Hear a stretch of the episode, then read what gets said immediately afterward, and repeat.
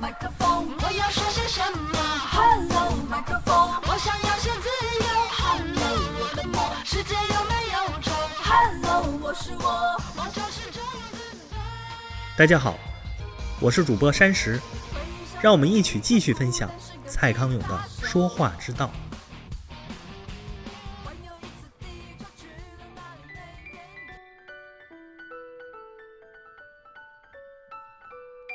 康永说：“透过这样的自问自答，你正在训练自己。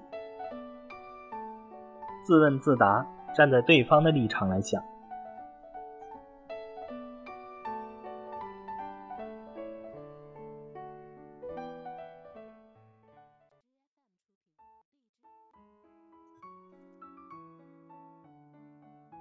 子玉周末不想值班，想出去玩。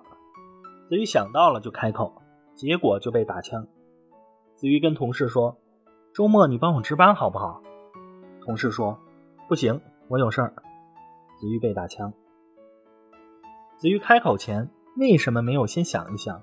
嗯，可能是想一想很麻烦，不要想比较轻松。可惜他享受了这三秒的轻松，结果他整个周末就轻松的泡汤了。周末你帮我值班好不好？这是在交涉事情，虽然是小事，但仍是在交涉，性质跟贵国明年起必须每年从我国购买三十架飞机是一样的事。国际贸易的谈判，双方一定会先各自演练一番，才会比较知道谈判的底线到底要定在哪里。子玉如果真的希望对方可以替自己值班，其实也可以先预演一下。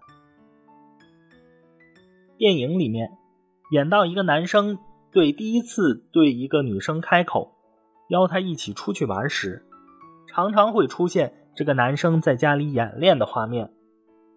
他一人分饰二角，自问自答，神经兮兮。看电影的观众就笑了，这是有点好笑，但很有用，因为透过这样的自问自答，你正在训练自己站在对方的立场来想的能力。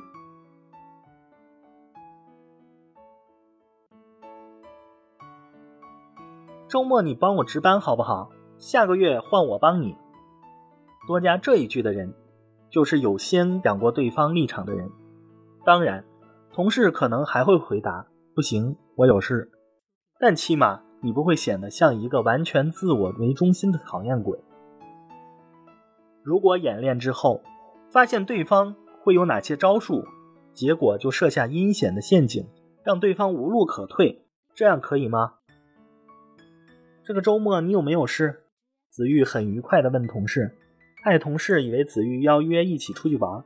我没事啊，同事回答。那拜托你帮我值班好不好？下个月换我帮你。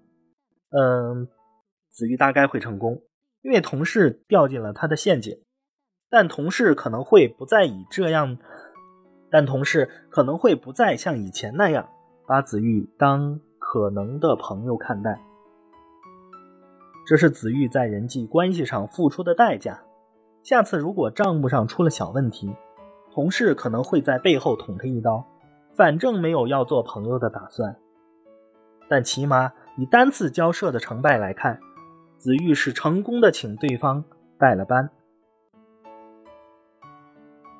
被借钱借怕了的人，都会由交涉经验中学习如何应对别人来借钱。